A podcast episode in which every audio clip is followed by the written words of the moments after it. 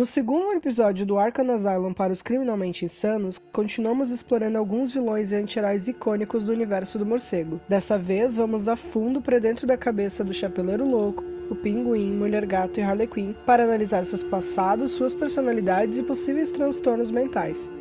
Esse é o UDCcast.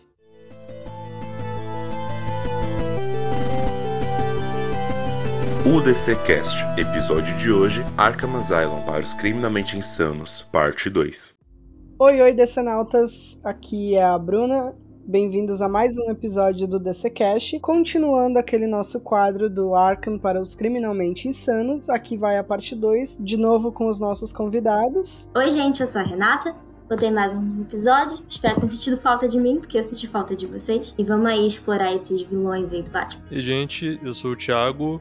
Tô feliz de estar de volta para uma segunda parte. Rendeu bastante episódio, curti muito. E vamos que vamos. Olá pessoal, feliz de estar aqui mais uma vez. Eu sou Ias e vamos lá continuar esse babado. Continuando da, da onde a gente parou no episódio passado, analisando esses personagens do Bativerso, e o primeiro que a gente escolheu para começar é o Chapeleiro Louco, ou também conhecido como Mad Hatter. Para quem não conhece o personagem, eu acho que é uma das, da, das aparições dele assim mais memoráveis, mais recente, é do, dos jogos da franquia Arkham. Ele aparece numa missão bem pequena, mas ela é marcante até pelo visual. Ele se, se vê no personagem da Alice no País das Maravilhas, e ele faz os capangas dele usar máscaras de coelho, ele é bem violento e ele droga as pessoas. E ele tem um, um, um bônus, entre aspas, que ele sequestra menininhas com o nome de Alice. Então, para quem não conhece o personagem, ele tem esse essa vibe bem fantasia, que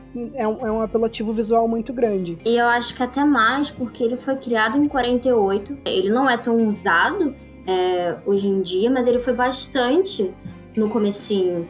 E eu lembro que a primeira vez que ele foi preso, na primeira aparição dele nas HQs, eu não lembro certo, é, qual foi o ano, mas ele foi diagnosticado como esquizofrênico, obsessivo compulsivo, desiludido, enfim, apesar de ser altamente inteligente, ele se configura como uma criança e tem um certo ódio a adultos. Então, ele tem momentos em que ele é lúcido, momentos em que não, e ele é obcecado por controlar as pessoas, tanto que um dos poderes dele é a hipnose né? Ele usa figuras de chapéu para controlar pessoas. Enfim, é aquela coisa toda. E ele também tem essa obsessão por ser o chapeleiro maluco, por sequestrar meninas, não só chamadas Alice, já teve muitas vezes que ele só sequestrou garotas, querendo que elas fossem a sua Alice, tomar chá. Sequestra e chama elas de Alice. Né? Isso, pra achar que, enfim, eles vão viver nesse conto de fatos, aquela coisa toda.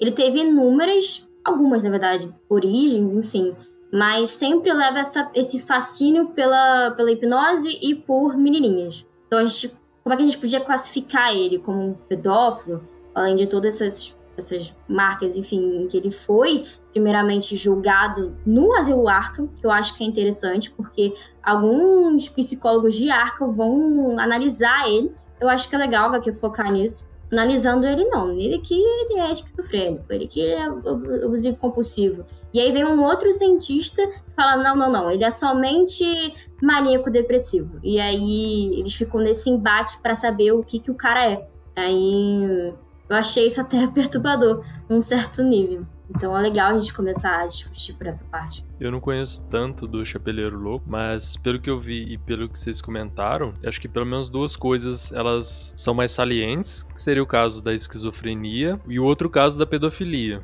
Aí da pedofilia eu quero fazer uma pergunta para vocês depois, porque parece que é bem o que é mais aparente realmente é a esquizofrenia, que é, digamos assim, no nosso senso comum, é, seria o que a gente entende mais como loucura. Ela geralmente tem alucinação e delírio, ou um ou outro. Então, alucinação é, por exemplo, ver uma coisa que não existe, ouvir uma coisa que não existe, ouvir vozes, conversar com um chapéu maluco, esse tipo de coisa. E alucinar, o delírio é uma distorção de pensamento no sentido, por exemplo, ah, eu sou o sei lá, vou conquistar o mundo, eu sou o conquistador do mundo. Né? Na ficção, nos quadrinhos, até fica, pode realmente acontecer, mas é, é uma distorção, por exemplo, delírio de grandeza, de achar que eu sou muito maior do que eu sou. E isso a gente vê em um monte de personagens. Acho que a, a esquizofrenia, para mim, é que parece mais certa. Sobre a pedofilia, a pedofilia a gente tem é, no DSM, que é aquele manual que a gente comentou, que ele caracteriza classificam esses transtornos mentais, tem um transtorno pedofílico, que é um transtorno parafílico, um transtorno sexual. Só que a pergunta é, ele sequestra as menininhas e tal, mas realmente tem uma interesse, é claro, interesse sexual, porque me lembra o caso do Michael Jackson, por exemplo, que se tinha uma dúvida muito grande, porque assim, realmente ele tem algum interesse sexual ali ou é só, sei lá, ele é, tem uma cabeça de criança, entre aspas, sabe? O que, vocês conseguiram identificar isso? Tem um ponto muito interessante que eu acho que é um adendo. É uma curiosidade. Para quem não conhece a história do Lewis Carroll, que é o autor de Alice, ele também era uma pessoa que ele tinha alguns problemas sociais graves. Ele escreveu Alice, ele já era adulto, só que a vida inteira dele, ele não ficava confortável entre adultos. E aconteceu, claro, né, como da mesma forma que o Thiago falou agora do, do Michael, o Lewis Carroll também foi acusado de pedofilia porque ele só queria fazer amizade com crianças, especificamente com menininhos. Aí, claro, né, eu não posso botar minha mão no fogo por alguém, por uma história que aconteceu há não sei quantos anos atrás, mas na versão comentada do livro fala bastante assim, eles, eles passam um bom tempo pincelando essa, essa questão de que ele nunca abusou de nenhuma menina, que ele só realmente detestava adultos, especificamente homens. E eu acho que isso foi uma das inspirações para a criação do personagem dentro do Bativerso, que ele ele tem essa, essa esse reflexo do Lewis Carroll. Então, até onde eu me lembre, não tem história em que ele de fato abusa sexualmente das meninas. Ele sequestra elas, ele até, em algumas acontece até uma, uma tortura psicológica, mas eu não me lembro de ver um interesse sexual. Então, Bruna, mas aí a minha resposta é depende. Por que que depende? Eu fui pesquisar um pouquinho mais sobre ele só para dar uma relembrada na história de origem dele mesmo e eu vi que ele tinha muitas. Então, antes de 952, nunca foi explicado de onde ele veio e como esse vilão surgiu. Ele somente era. E aí ele já tinha sequestrado a Bárbara, Gordon, enfim, algumas outras pessoas. E ali não claramente tinha um tom sexual ou abusivo, mas tinha muito tom de violência, de tortura mesmo psicológica. Foi como você disse, essa obsessão de que não, agora você é minha, de posse. Depois de 952, teve uma história de origem que ele tinha uma família, ele, ele era amado, ele tinha uma melhor amiga na infância, que era o nome era Alice, e eles foram numa excursão da escola visitar um, um, uma exibição de Alice das Maravilhas, ele era obcecado, ele era apaixonado por ela. Só que como eles foram crescendo, foi descoberto que ele tinha uma doença em que ele não ia crescer, ele ia ficar na altura de uma criança para sempre. E, enfim, isso acabou com a vida dele, sofreu muito bullying, aquela coisa toda, ele tinha esse amor que não era correspondido pela Alice, enfim. E aí os pais levaram ele no médico e o médico falou: você pode tomar essa pílula que vai fazer você crescer, mas vai atacar a sua mente. E aí ele toma essa pílula, ele começa a ficar mentalmente instável. Como se fosse ali, né, tipo, ah, uma consequência desse remédio, por essa cura, enfim. Só que isso acaba causando tudo ao contrário, ele fica mais baixo ainda, ele perde cabelo, por isso que ele começa também a usar o, o chapéu para ficar mais alto aquela coisa toda.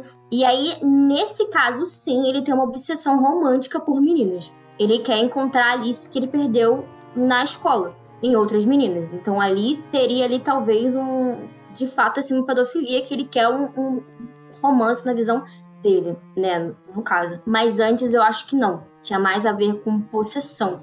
De te sequestrei, agora você tá aqui no meu reino, porque ele ficava botando as coisas como se fosse mesmo Pés Maravilhas, enfim, xícaras, e vestir ela com o vestidinho azul da Alice aquela coisa toda. Então, não sei, fica aí a dúvida. É, apesar de toda a confusão mental dele, se tem interesse sexual e a pedofilia, o transtorno pedofílico seria transtorno sexual, dá, daria para ca caracterizar ele aí. Só que acho que uma coisa legal pra gente ver aqui, que todo esse contexto, né, do Arkham e do Batman de modo geral é legal pra caramba essa mistura de crime com, com insanidade, com transtornos mentais. É muito bom mesmo. Só que acho que na real é bom a gente, pelo menos, mencionar para separar um pouco as coisas, que na realidade as coisas não são tão juntas quanto é, às vezes parece. Então, por exemplo, pessoas tendem a achar que é, pessoas com esquizofrenia são naturalmente violentas. E essa associação é muito menor do que se pensa. Então, muitas pessoas com esquizofrenia não são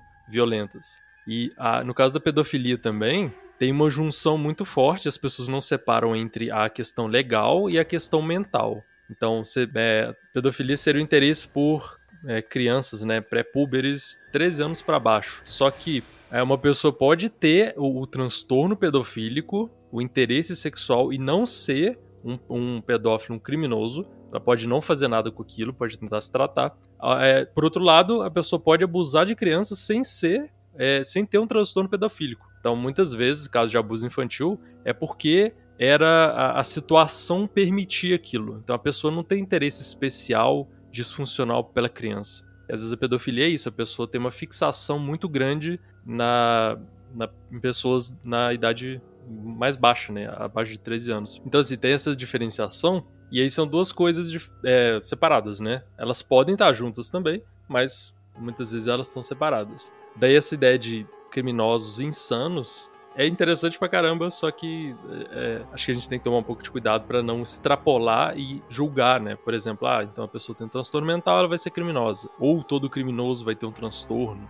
Não é bem assim. Isso é até uma questão de um, um, discurso meio higienista de pessoas que, tipo, ah, se a pessoa tem um transtorno, então automaticamente vamos trancar ela, porque ela não vai trazer bem nenhum à nossa sociedade, ela vai trazer mal. Então, é, isso aconteceu e acontece ainda em, algum, em, algumas, em alguns locais, que é a gente ter uma pessoa que acaba por descobrir um transtorno mental e aí ela acaba sendo isolada. Então ela é isolada de emprego, ela é isolada de escola, no caso de crianças e adolescentes, ela é isolada dos espaços sociais, em pessoas em situação de rua. Essas, essas pessoas, no geral, já são excluídas se essa pessoa é uma pessoa em situação de rua e ainda possui um transtorno mental, esse risco ainda é maior. Então, assim, a sociedade, ela tende a fazer essa exclusão. Já é uma, é uma questão histórica, muito antiga. O Arkham, ele tem essa função, né? Ele, ele tá ali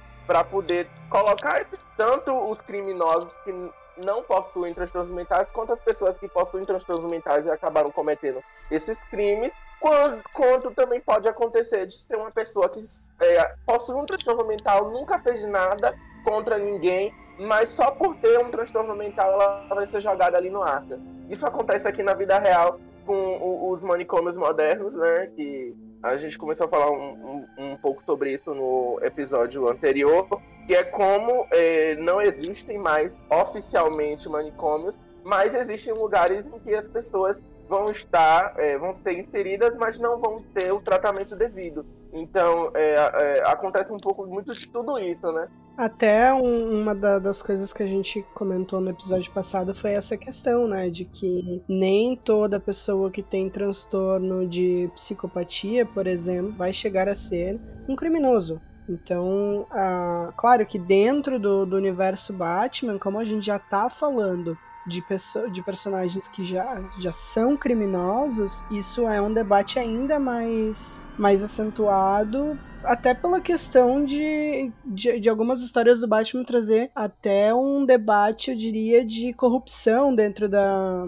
do Arkham, de mostrar como essas pessoas não são enxergadas como indivíduos. Então tem todo, tem, tem, tem todo uma, um discurso de dignidade humana ali, né? Exatamente. E quando a gente pensa nisso, olhando para o Chapeleiro Louco, vocês trouxeram que ele teve várias interpretações ao longo do tempo, né? Várias histórias, várias origens. Em, em alguns momentos do que vocês relataram aí do personagem, eu vejo um personagem que ele, na, em relação às meninas, né, chamadas, chamadas Alices, ou que ele atribui a personagem Alice a elas, eu não enxergo a pedofilia em alguns desses casos mas nesse mais recente que vocês trouxeram, que tem um interesse romântico e tudo mais, que pode se evoluir também para o interesse sexual, aí eu já vejo. Então a gente também tem que observar que cada interpretação de, dos personagens, elas vão trazer histórias, vivências diferentes e acaba que no final o, entre aspas, o resultado, né,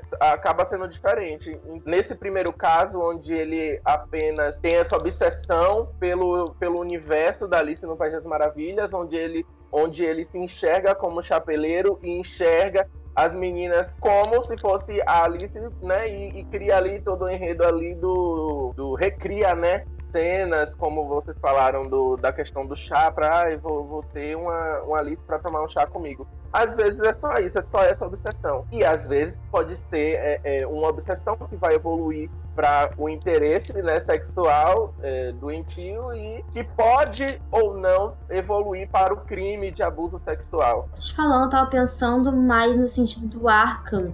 É quase como que excluir mesmo essas figuras da sociedade. É só vocês não podem viver aqui com a gente. E aí joga todo mundo no mesmo buraco e fala se vira. É quase como. É quase como que isso, né? Então tem muito aquela crítica ao universo e ao próprio Batman de que, ai, o Batman não se importa com o criminoso, o Batman vai é, esmurrar um cara que roubou, sei lá, um pão na rua e que não sei o que, não tem reabilitação, aquelas coisas todas, não se importa com as pessoas, não salva ninguém, aquela coisa. Tem muita discussão no Twitter, enfim. É importante a gente falar disso porque, principalmente com o Chapeleiro Louco e a Mulher Gato, que foram criados ambos pelo Bob Kane, ele tinha uma visão muito peculiar desses personagens. Eu achei algo que ele disse em algumas entrevistas, em que ele tinha uma visão que ele queria criar pessoas de uma sociedade instável, que portanto se tornaram instável, e a partir disso é, criaram, não lembro qual a palavra que ele usou certo, mas transtornos. Acho que quase que ele usou transtornos. No lugar do Chapeleiro Louco, ele queria encontrar um vilão que as pessoas reconhecessem como maluco mesmo. Então a origem veio do Chapeleiro, né, da, da Isso de Maravilhas. E no caso da Mulher Gato, ele queria um sex able, né? Ele queria ali um, alguém que fosse à altura suficiente do Batman, não só uma mulher que fosse resgatada toda todo quadrinho. Ele queria uma figura que fosse de embate a ele, fosse contrária a ele, portanto, uma, uma vilã, que a gente vai falar dela, que, enfim, ela já foi de vilã para anti-heroína, na Terra 2 ela já se casou com o Batman, largou o crime, teve uma filha, morreu, ressuscitou, aquela coisa toda mas que apesar desse, dessa dualidade entre criminosidade e, enfim, virar uma vigilante, ela tem uma obsessão, claro, por gatos e também por cometer furtos. É algo que ela acha legal, ela acha animada, ela gosta de planejar crimes, então teria talvez uma captomania, entende? E não só isso também, mas todo o background dela, em que, enfim, algo que tem em comum em algumas histórias antigas é o fato de ela ser órfã, e ter vivido nas ruas, por isso que ela gosta tanto dos gatos, porque era a única companhia que ela tinha. Ela já foi menina de programa, ela teve que se, enfim, virar uma prostituta para conseguir sobreviver. Isso não é usado hoje tanto, mas antigamente era bastante era recorrente nas histórias dela e que gera, obviamente, gera um trauma muito grande. Enfim, e, e isso acabou levando a personagem até os dias de hoje, mas ela continua nesse embate entre quem sou eu? Eu sou uma heroína, eu sou uma vilã, eu sou capaz de ajudar pessoas, eu sou capaz de se portar com alguém além de mim, e sou capaz de deixar de fazer aquilo que eu gosto, que me, me dá alegria de viver, que no caso ali seria o bar. Eu acho que o mais. O que salta mais a princípio também com a mulher gato é a cleptomania. Só que assim, do que eu vi dela, e tem história pra caramba envolvendo ela, mas do que eu vi, é, eu não consegui ver exatamente cleptomania, porque eu não vi situações em que a, que a cleptomania é uma, uma, um problema de controle de impulso. Então a pessoa tem um impulso para roubar e ela rouba, ela não consegue controlar. Então, por exemplo, a pessoa às vezes ela tem dinheiro, mas ela não precisa roubar, mas ela rouba porque ela tem aquele impulso e não controla. A, o que eu vi da mulher gato, ela rouba, sei lá, vai roubar um rubi, né, roubar alguma coisa que tem valor financeiro, enquanto criptomania às vezes o roubo é meio sem sentido, você não entende porque a pessoa tá roubando aquele negócio, não faz, não é necessário para ela. Vocês lembram de alguma situação assim? É dela se sentir meio que impelida ou impulsionada a roubar e não conseguir se controlar, coisa que ela não precisava? É que assim, a, a, a Celina, como, ela, como a Renata comentou, ela tem essas versões. Embora nem toda versão ela tenha sido garoto de programa, em quase todas elas, ou pelo menos eu não lembro de nenhuma que não seja assim, ela, em toda a origem dela, ela vem da rua, ela vem do, de orfanato. Então tem muito aquela coisa de querer ter esses luxos e não ter. E daí não só ela não tem luxo, como ela não tem nada. E daí quando ela conquista essas coisas, ela cria, que aí é a parte que eu preciso que você vocês respondam pra gente se é um transtorno de cleptomania, porque ela, ela quer muito essas coisas. Então, mesmo quando nas versões em que ela já não é mais pintada como vilã, que ela mora com o, o, Bruce na própria mansão dele e tudo mais, ela continua roubando. Inclusive, isso em histórias bem recentes. Tem a, a história do casamento. Ela tem o dinheiro dele para usar como ela quiser. Ela vai lá e rouba o vestido do casamento. Ela não precisava, mas ela rouba. Então, eu não sei até onde ela faz por esporte ou onde a gente já pode dizer que é cleptomania. Claro, tem essa questão do, dela escolher o, o gato como símbolo dela, porque o gato, assim como ela, era, era ela, ela, se vê muito nele, né? Essa criatura que corajosa, destemida e vive na rua e se vira e, e sabe se defender quando precisa. É tudo isso que, que juntando a gente consegue com, começar a construir o personagem que é a Celina. Talvez é, é, não em si a cleptomania, quando eu estava revendo é, o, os sintomas né, que estão descritos nos manuais sobre cleptomania e se olhando, observando isso em relação à mulher gata, eu estava percebendo que, tipo assim, essa questão do, do roubo inserida na personagem dela dentro do universo de Gotham seja mais uma artimanha mesmo do roteiro de fazer ela ser essa pessoa que tem é, essa característica de que ela, ela mesmo que não precise, como você falou aí, do vestido, ela vai lá e vai roubar porque ela sabe que pode, que ela consegue fazer aquilo e ela vai realizar aquele ato. Talvez seja mais um, uma questão de tipo assim, ter para ela que ela sabe que pode continuar realizando aquilo, entendeu? A cleptomania é mais uma questão, um, um, o impulso sem sentido algum. Como o Thiago falou, às vezes a pessoa vai roubar ali algo que não tem nada a ver. Por exemplo, ela, ela roubou um vestido. Uma pessoa é, aqui que é cleptomaníaca, ela pode, é, sei lá, ver passar na casa de alguém e roubar a caixa de fósforo. Ela vai usar aquela caixa de fósforo para quê? Para nada. Ela pode chegar em casa e não ter uso nenhum para aquilo, deixar até de lado. Mas ela vai sentir toda aquela tensão, toda aquela coisa antes de, antes de furtar, né? E, e vai sentir aquele prazer furtando algo que não tem valor nenhum. Então, é por isso que eu não vejo a cleptomania na Celina. É, ela pode roubar por esporte, porque por prazer, e porque ela é boa nisso, ela sabe disso. E aí uma, uma pergunta que eu acho que é central, porque o, a cleptomania é, tem uma categoria de transtornos que é transtornos de controle do impulso. Então a cleptomania é um transtorno desse tipo. Vocês acham que ela conseguiria é, decidir assim, não vou roubar mais e, e parar? Vocês acham que ela teria controle se ela quisesse, por mais que ela goste? Acho que vai do sentido de quem tá escrevendo a personagem. E também no sentido de fluidez da HQ, porque ela pode, ela já fez, de parar de, de roubar por um tempo, mas ela sempre volta porque essa história, não tem como ela deixar de ser uma anti-heroína tem que continuar sendo um legado. Então, isso vai mais de roteiro do que ela em si, mas acredito que sim. Eu comentei ali um pouquinho antes que na Terra 2 ela tem um caso em que ela sofre um acidente e ela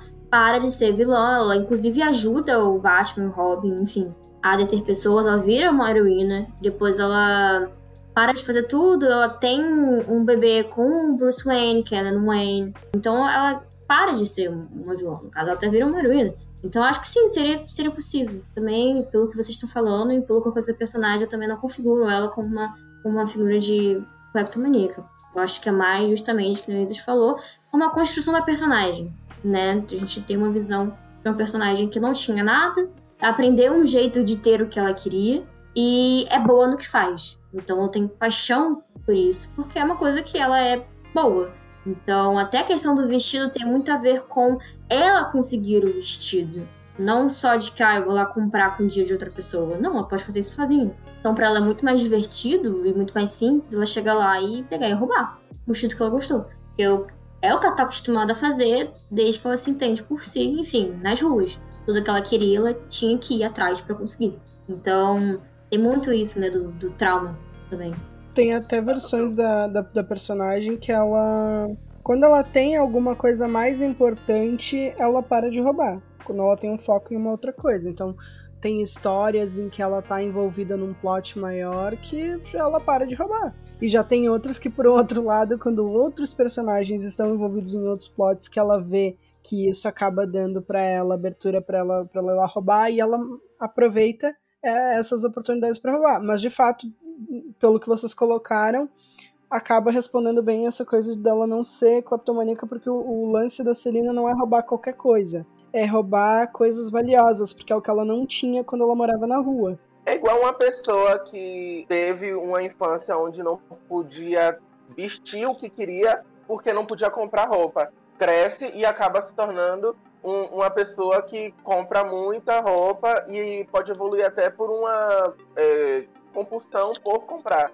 Então, é, é, é para mim, o caso dela se assemelha mais para isso do que exatamente para uma cleptomania. Mas sabe o que eu pensei também? É, o, não tem o Joker, e como o filme do Joker, ele parece mais contar uma história sobre um cara que foi adoecido ali pela sociedade do que em si o Joker, e daí foi atribuído ao filme o, o, o, ao, o personagem Joker, né? Se alguém quisesse construir uma história sobre uma mulher cleptomaníaca e, e, e quisesse vender essa história como a história da mulher gato, para mim ia ser basicamente o que aconteceu com o filme do, do Joker.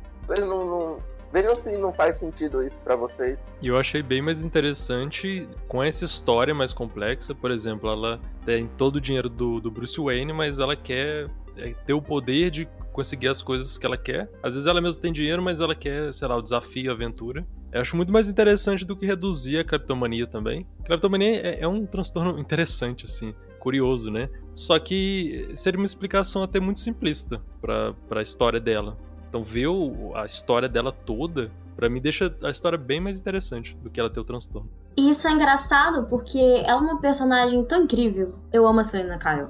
Por exemplo, ela precisa de dinheiro. Ela não vai assaltar um banco. E talvez ela nem vai assaltar um museu para pegar uma joia. Ela vai assaltar o gabinete do prefeito para conseguir provas de, de fim, de corrupção e vai chantagear ele com isso, porque é mais divertido.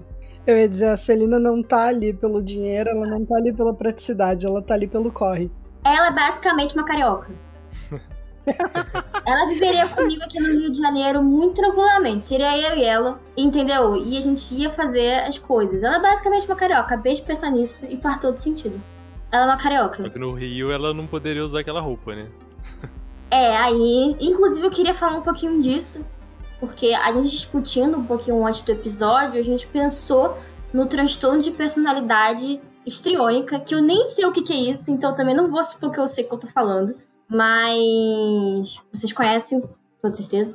E talvez isso se classificaria para Selena Kyle, apesar de eu ter pesquisado aqui um pouquinho, eu não sei se isso é, é o certo, mas eu queria ouvir um pouquinho de vocês sobre o que é esse transtorno e como ele se aplica? Então, no transtorno de personalidade histriônica, é, a pessoa ela tende a se sentir confortável né, em não ser o centro das atenções, ela tem esse lado mais é, é, sensual, mais apurado. Ao expressar as emoções, a gente não geralmente vai entender de fato o que essa pessoa ela, ela tá querendo passar. Eu acho mais o, o, o transtorno de personalidade, de personalidade histriônica mais ligado às vezes, né, não sempre, é como, como eu falei da questão da, da, da interpretação dos personagens, né, mais ligado à, Alequina, mas enfim, é, eu também pensei que poderia estar ligado à, mulher gato isso, só que existem fatores por trás que me fazem descartar isso para ela. A pessoa que tem transtorno de personalidade histriônico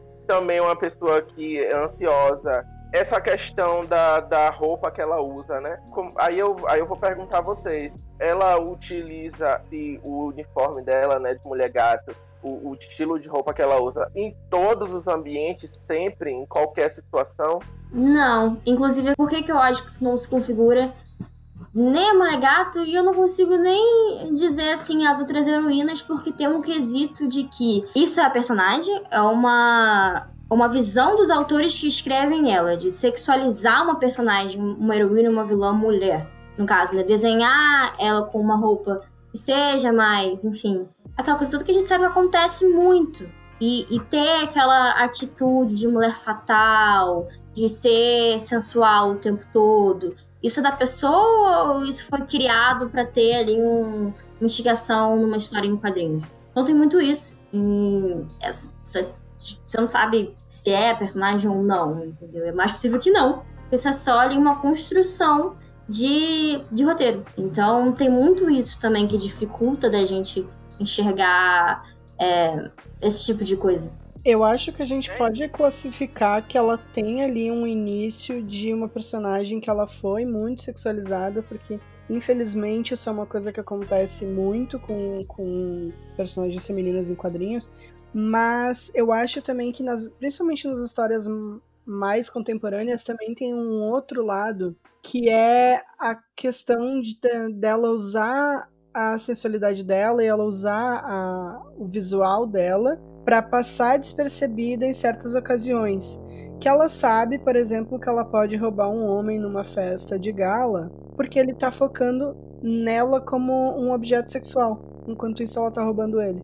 Então tem esse esse outro lado da moeda, sabe? Ela meio que usa sedução como uma ferramenta de trabalho também, né, para conseguir os objetivos dela. E realmente a personalidade estriônica ela é muito teatral, então tem essa questão de se querer muito ser o centro das atenções e, e tem a questão da sensualidade, só que é uma sensualidade ou uma sedução, comportamento provocativo de forma extrema. É aquilo que a gente falou da, no primeiro episódio, que assim, a diferença de, de transtorno ou não é mais uma questão de grau do que de tudo ou nada. Então, por exemplo, é, pessoas gostam de ser o centro das atenções normalmente, em várias situações. Umas menos, outras mais, ou algumas não, mas é uma coisa normal. Só que, dependendo do grau, então, uma pessoa com a personalidade estriônica pode ser um grau, assim, elevadíssimo. Pessoa que ela realmente vai fazer um escândalo, vai fazer uma cena no meio da festa pra chamar atenção. Ela vai, vai chorar, vai fazer um drama, depois vai gargalhar, uma mudança de humor muito rápido. Então é questão de grau mesmo, não é questão de é, qualitativa exatamente, é mais quantitativa, a quantidade daquela característica. Eu não, não vi isso também na, na Mulher Gato. Eu não vi, assim, talvez uns, uns indícios, mas é essa questão mais que todo mundo tem um pouco, e tem a, o uso instrumental também, que é vou seduzir para conseguir o que eu quero, ou vou seduzir porque eu gosto, não necessariamente é um grande problema, causa, causa sofrimento, então não seria um transtorno. Um outro personagem aqui que eu acho que é válido a gente mencionar, embora assim como Mulher Gato, ele nem sempre é, passa pelo, pelo Arkham como. Não é que ele não passa pelo Arkham, mas ele passa muito menos pelo Arkham como uma mente perturbada, como outros personagens, como o Coringa, o Charada, etc. É o Pinguim, que ele também foi criado pelo Bill Finger e Bob Kane, e ele tem essa o Pinguim, para mim, ele é um personagem que ele é muito interessante. Inclusive, a gente vai ver ele agora em março. Ele vai ser um dos destaques do filme The Batman. E ele tem, dependendo da versão, ele tem, assim, tanto essa complexo de inferioridade, eu acho, né? De que ele quer ser maior e mais poderoso que todo mundo. Em quase todas as versões, ele tem esse, essa ambição de que ele tem que ser o líder da cidade. Ele tem que mandar em todo mundo, ninguém pode estar acima dele. Tem algumas versões que a gente vê ele, como o, na, na série Gotham, por exemplo, a gente vê ele literalmente cavando o caminho dele para cima, sabe? Ele, ele começa lá no, no, embaixo, embaixo de todo mundo, apanhando de todo mundo, até ele virar um mestre do crime, um líder mafioso. Já tem outras versões que ele já vem de família rica e tudo mais. Mas eu acho que uma coisa que a gente sempre vê no personagem dele é esse essa tentativa de controle de tudo. Ele tem que mandar em todo mundo. Pois é, eu enxergo nele também.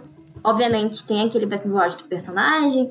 Ele sofreu bullying na escola, porque ele era baixinho, ele era gordo. Então ele é chamado de um pinguim. Então eu já não gostava muito desse espírito daí e, e que gerou nele um ódio que eu vejo por crianças e adolescentes, pessoas que ele configura como bobas, como não inteligentes, como não capazes de raciocínio. E ele tem esse sentimento de se achar mais inteligente que as outras pessoas, né? Então, independente se ele vem de família pobre ou rica, ele tem esse sentimento de que ele tem que ser o melhor de todos, ele tem que ser o maior do mundo, ele passa de um assassino para um mafioso, ele é às vezes arrogante, prepotente, frio, ele não se importa com morte ou com violência. É quase uma ideia de que vale tudo para conseguir o que eu quero. Então, eu vejo muito isso, que é esse complexo de que ele tem ódio e, e nojo por pessoas que não estão no nível dele, que são abaixo dele, que não alcançam o seu nível de raciocínio.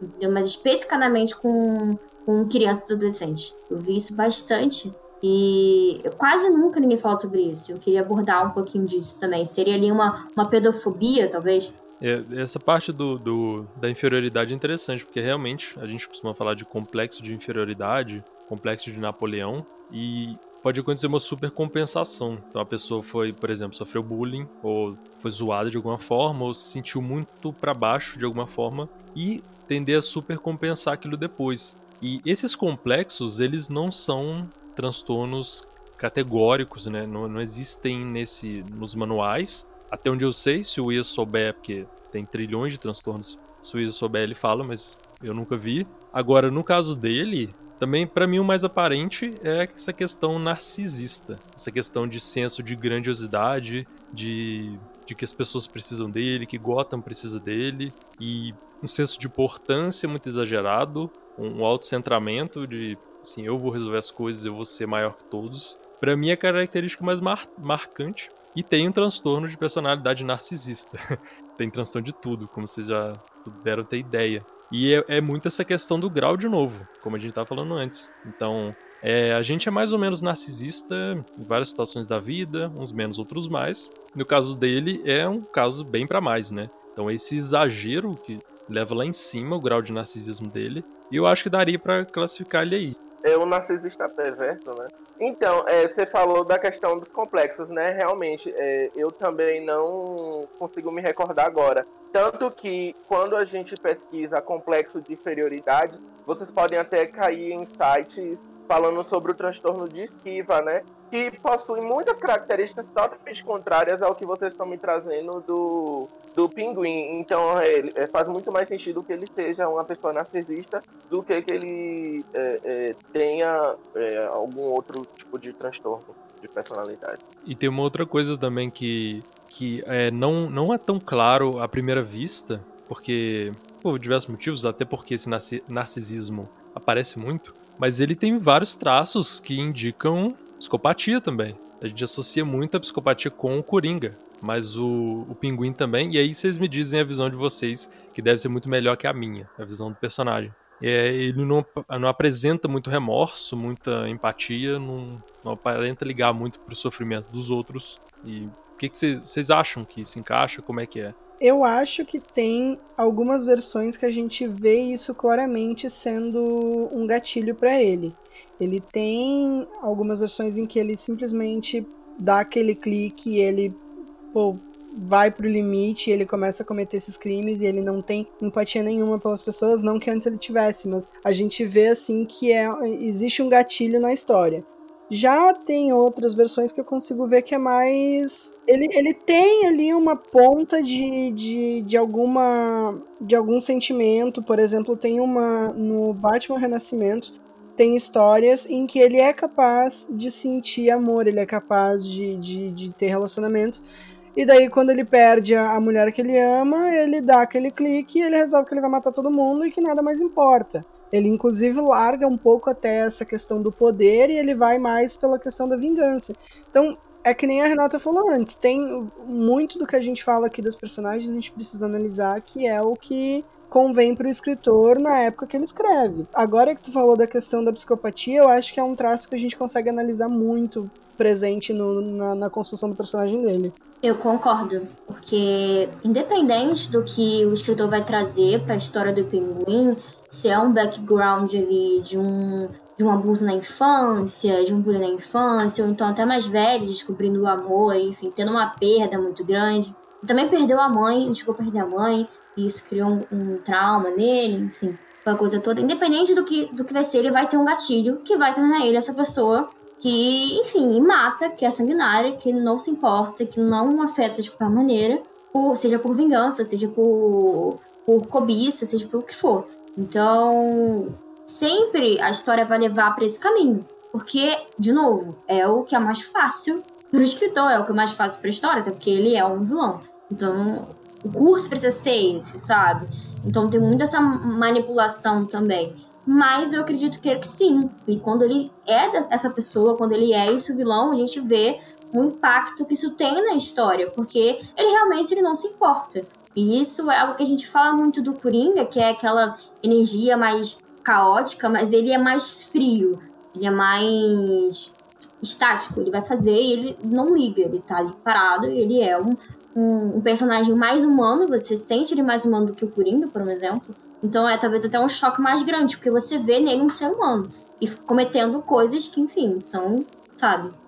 É, chega a ser esse nível, então faz muito sentido, sim cada vez mais uh, os personagens, né, principalmente os vilões, eles vêm sendo mais interpretados como é, é, essas pessoas que vão tendo diversas situações na vida, né? O potinho vai, vai enchendo, enchendo, enchendo, enchendo, enchendo, enchendo, enchendo, enchendo, até o ponto de, como você falou, né? Cada história tem o, o, o gatilho para ele, né? Que é o momento em que ele vai desconfigurar por conta de todas essas situações que, que se passaram com, com a vida dele antes, né?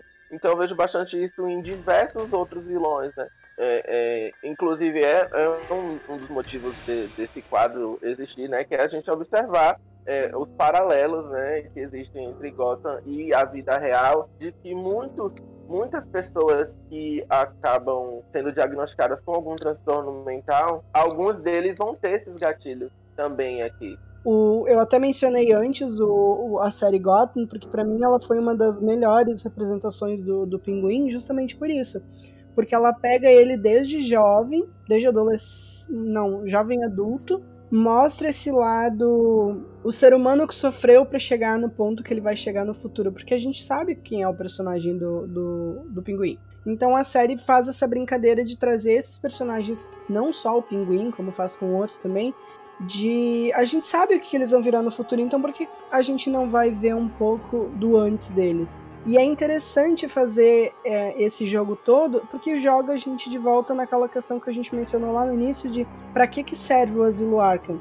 Ele é punitivo simplesmente? Ele tá ali para redimir alguém? Ele tá ali para tentar re é, ressocializar essas pessoas?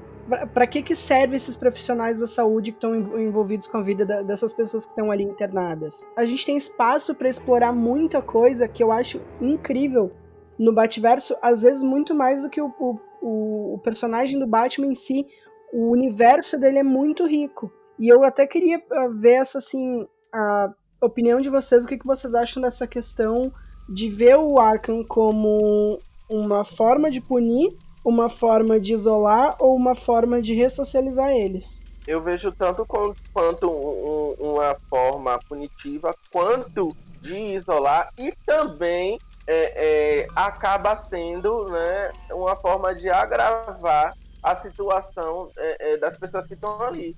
Porque, pensa assim, se essas pessoas só são jogadas ali sem tratamento devido, sem uma análise realmente do que, é que aquela pessoa precisa, é óbvio que essa pessoa ou não vai é, é, mudar em nada ou vai piorar. E é por isso que existem tantos, uh, tantas ocasiões, né, em que existe a fuga, né, de personagens do Arthur.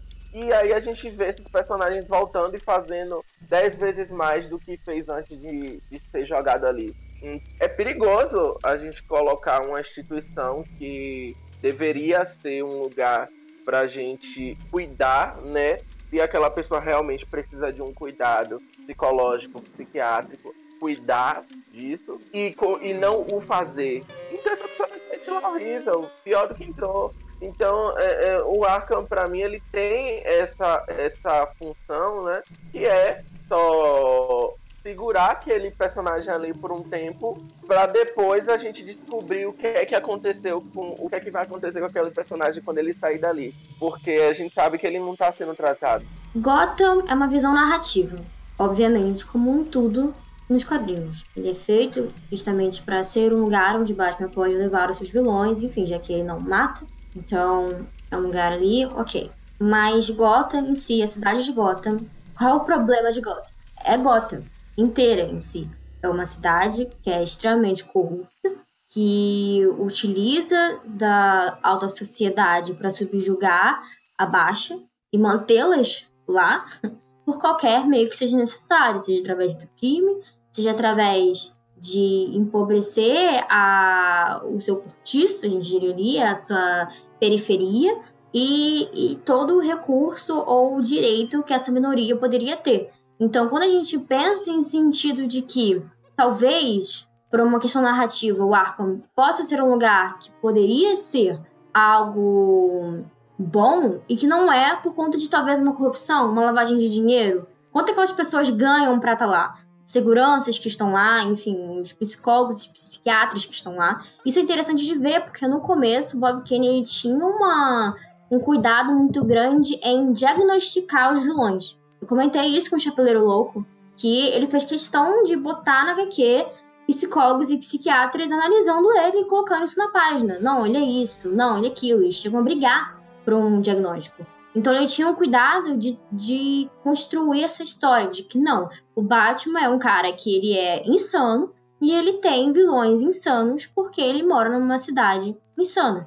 Então é toda aquela construção narrativa de que precisa ter um Batman nesse lugar porque há esses tipos de vilões que sofreram um monte de coisas nessa cidade e a cidade é, é o, o, modo em comum com todos eles, que transformaram eles até ele chegar àquele ponto de fim de surto, de, de, de estourar a cabeça e, e tornarem os vilões que eles são.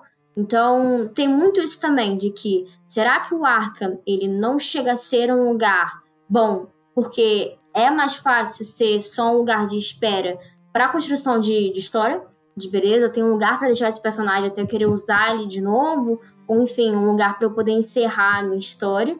Mas também talvez por um outro lar, sei lá, de A Corte das Corujas, por um exemplo. De esse aqui é um lugar que não prospera porque o governo de Gotham não quer. É, eu acredito que tanto a visão narrativa quanto a visão do ser esse lugar mesmo em que vai ser pensado para isso, ser uma, trabalhado isso na história, né? Essa questão, essa crítica ao Arkham, porque elas duas andam, andam muito juntas. E aí eu quero perguntar uma coisa, é que se dentro da história algum, algum ou alguns personagens já, tipo, fizeram isso, se dentro da história foi feito essa análise ao, ao Arkham, né? Porque assim, eu vou falar do, do que eu do que eu mais vejo assim eu assisto a série é, Batwoman e tanto que eu falei no, no episódio anterior sobre a Alice e tal. Na, na temporada atual tem uma situação com a Alice em que ela tá no Arca e ela tá é, é, percebendo que se ela continuar lá dentro eles não vão fazer nada por ela. Então ela pede pra é, sair de lá, né, e, e ser realmente tratada direito pela médicos sérios responsáveis para cuidar dela. Então, se dentro do, das HQs, em algum momento, isso é questionado, isso é, é, tratado dessa forma também, de tipo, alguém perceber, não, cara, a gente tá jogando eles lá dentro, mas é, o que, que a gente pode fazer melhor? Isso é tratado? É, tem, tem várias uh, histórias em que isso é, é trazido, é levado ao debate, porque assim, tem histórias que é questionado se o vilão que recém foi solto na sociedade, se ele, se ele realmente melhorou. Tem histórias que mostra a corrupção dentro do Arkham, mostrando que as pessoas estão alargadas às traças porque elas não estão ali para ser tratadas. Tem, até, se eu não me engano, no, no primeiro episódio a gente comentou a questão do Cavaleiro das Trevas, que traz a discussão do Duas Caras, que ele é solto, e as pessoas mostra até assim as pessoas discutindo em programa de TV se dá para confiar que ele foi curado e coisa e tal. Então, eu acho que uma coisa a gente pode dizer, não é irresponsável a forma como eles retratam o Arkham é, ser assim, porque é um pouco com esse viés de crítica mesmo, de dizer, olha, essas pessoas estão ali, elas estão fazendo aquilo, nas, elas, não só porque elas nasceram pessoas más, mas porque a sociedade tornou. tem um pouco ali de culpa da sociedade, tem um pouco ali de transtorno não tratado, tem vários responsáveis para aquele indivíduo chegar ao ponto que ele chega. Inclusive, uma das personagens que a gente tinha decidido falar nesse episódio é a Harley. A, a Harley ela começa como a doutora Harleen Quinzel. Ela é uma psiquiatra que ela vai fazer trabalhos dentro do Arkham e ela tá lá genuinamente querendo ajudar essas pessoas. Ela realmente quer como profissional da saúde psiquiátrica, ela quer melhorar essas pessoas, ela quer curar essas pessoas até. E a gente sabe que a história não é bem assim. Ela chega lá e ela acaba caindo nas manipulações do, do, do Coringa, tem todo o background dela. E ela acaba virando a Harley Quinn que a gente conhece e ama, porque ela é uma personagem muito carismática. A própria personagem da, da Harley acaba servindo um pouco de crítica como o, a esquemática toda do Arkham funciona. É isso, é porque é, é exatamente. A Gotham ela existe e por si só já é uma crítica, o Arkham existe por si só já é uma crítica, você falou agora da, da Arlequina, e é isso. É, é, só que a gente sabe que muitas pessoas, né, quando estão assistindo alguma coisa, lendo alguma coisa, muitas delas tendem a fechar os olhos como se aquilo ali fosse meramente entretenimento, fosse meramente só para fazer ela se divertir lendo alguma coisa. Então é importante que além disso, que dentro da, da própria obra ainda se fale sobre isso, né, para é, alcançar essas pessoas. Algumas realmente fecham os olhos de propósito, mas infelizmente ainda tem muita gente que realmente não associa, não, não vê que é, é, aquilo ali pode estar é, é, tá acontecendo no, no, mundo real. Óbvio que tem ah, o filtro na frente, né, do, do da temática do que está sendo tratado. Lá, lá no, no RFA a gente fala bastante sobre isso, né? No, em THT tem um, uma. está é, sendo trabalhado diversas questões da vida real, só que dentro de um, um, um futuro próximo mais distópico. Então aqui eu vejo que acontece a mesma coisa em Gotham. É um presente da gente, mas que tem todo esse filtro do, do, do universo de super-heróis e super-vilões. E o que é interessante é a visão que antigamente a Arlequina era mais pintada como essa figura da palhaça, enfim, de emoções e ações que não fazem sentido, mas que ultimamente ela vem tendo cada vez mais momentos de lucidez. Tem até aquela discussão se ela é já uma anti-heroína, se ela é uma vilã, se ela é uma heroína, enfim, em que ela começa a, a pensar mais e a expor mais momentos sérios tem uma, uma aqui em si que é Heróis em Gris, eu sei que tem uma discussão aí, tem uns que amam, uns que odeiam, mas em que ela tem mais esses momentos de seriedade, em que tá acontecendo algumas coisas, ela para e fala: Você acha que eu não sei o que tá acontecendo? Você acha que eu não sou capaz de raciocinar? Eu sei o que tá rolando, eu sei que é uma manipulação aí, mas eu também não tenho nada a ver com isso. Eu também não sou obrigada a lidar com um problema que não é meu. E ela reconhece esse tipo de coisa, ela reconhece o passado que ela veio, que ela sofreu, que ela teve. Ela é uma mulher extremamente inteligente. Como a Bruna falou, ela era uma psiquiatra, ela estudou muito, tirou as maiores notas, conseguiu um, uma autocarga na faculdade, enfim.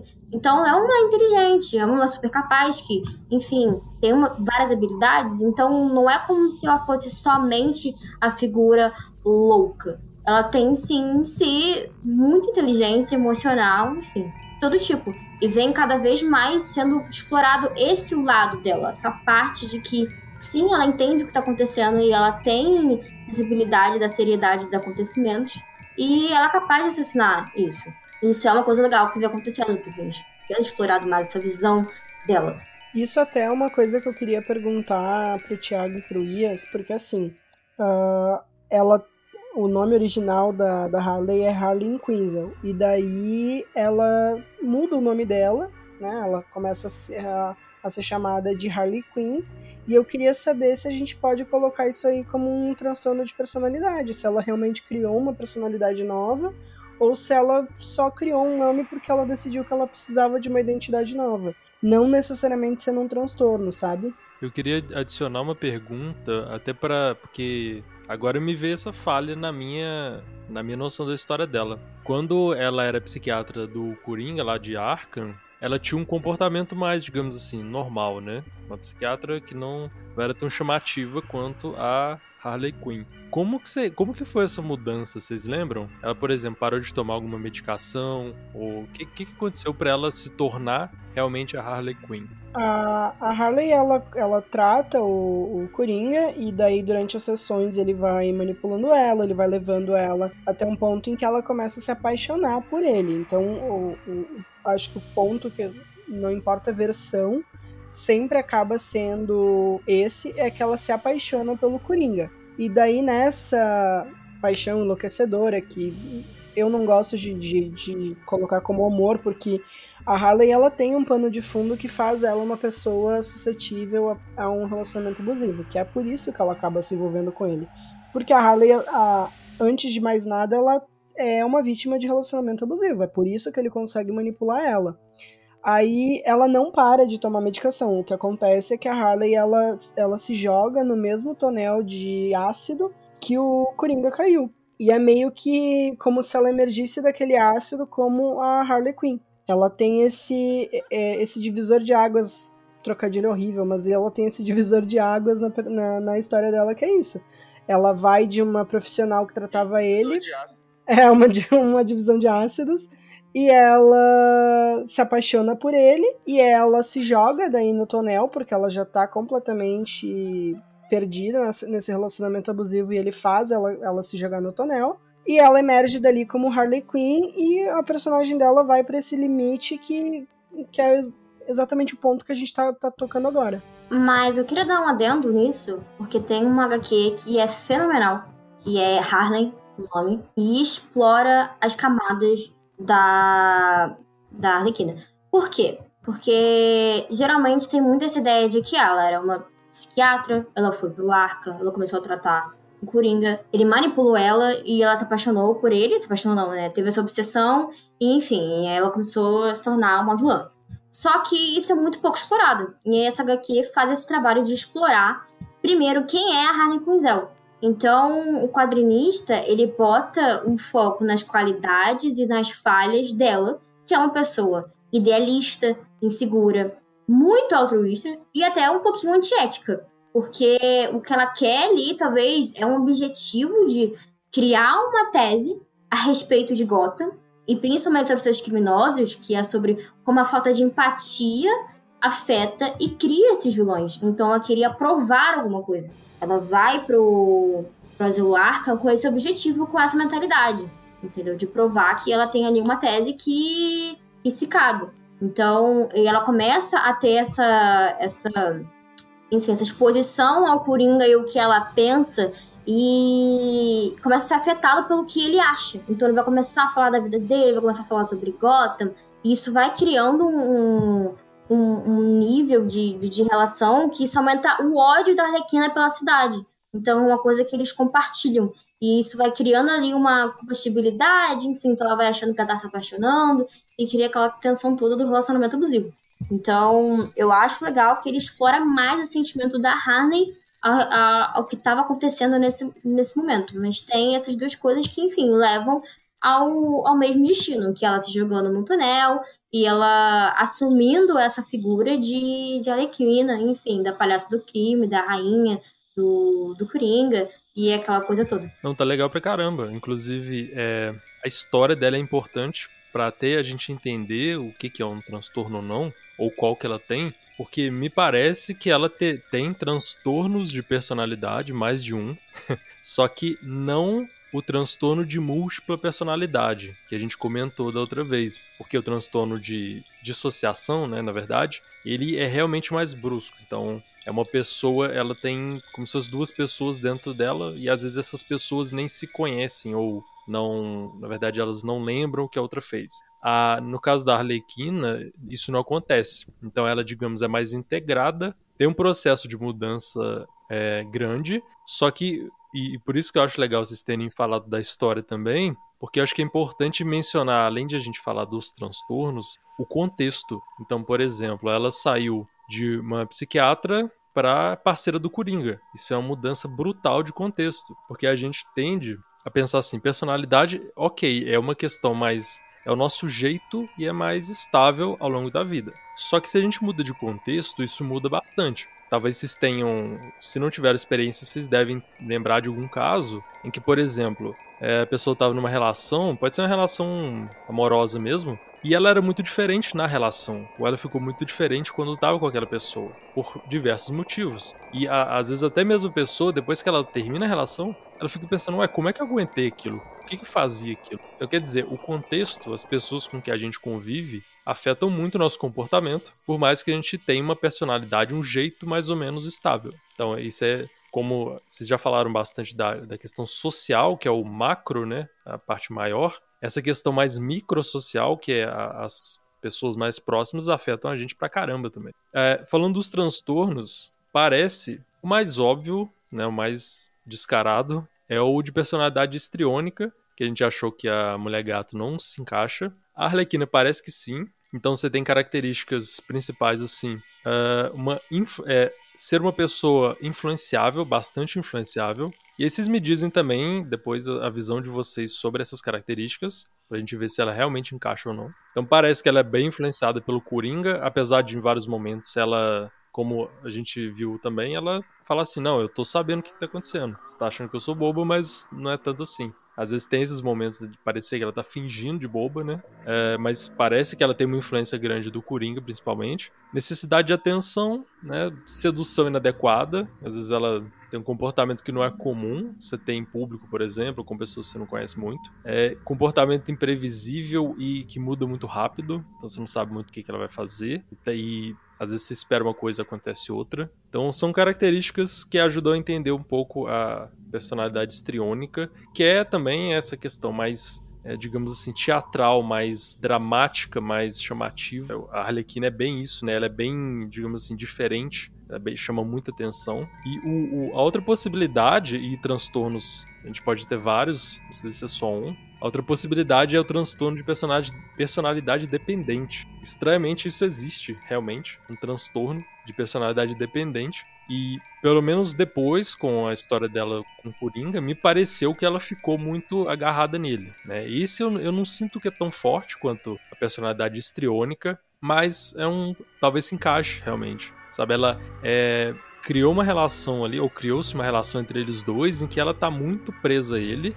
por mais que ele sacaneie muitas vezes ela. E, e pessoas com essa personalidade dependente têm essa característica de realmente ficar agarrado no pé da pessoa. A imagem que simboliza isso é, é aquele negócio da pessoa querendo ir embora e a pessoa dependente está agarrada no pé da pessoa, a pessoa que quer ir embora pode chutar essa pessoa que ela tá lá. Então é um grau muito alto de dependência realmente. E até onde essa esse transtorno da personalidade dependente é um transtorno e se é um transtorno, ele pode simplesmente acontecer e depois a pessoa melhora disso, pode simplesmente ser dela ser uma vítima de relacionamento abusivo. Boa. É, entra na questão que é a questão mais ampla é transtornos tem tratamento, tem melhora e mais especificamente transtornos de personalidade. O então tem tratamento para um monte de transtornos. Então, por exemplo, depressão e ansiedade é mais fácil de a gente ver isso, né? Que dá pra, dá tratar. Os transtornos de personalidade, é, eles são um caso mais diferente.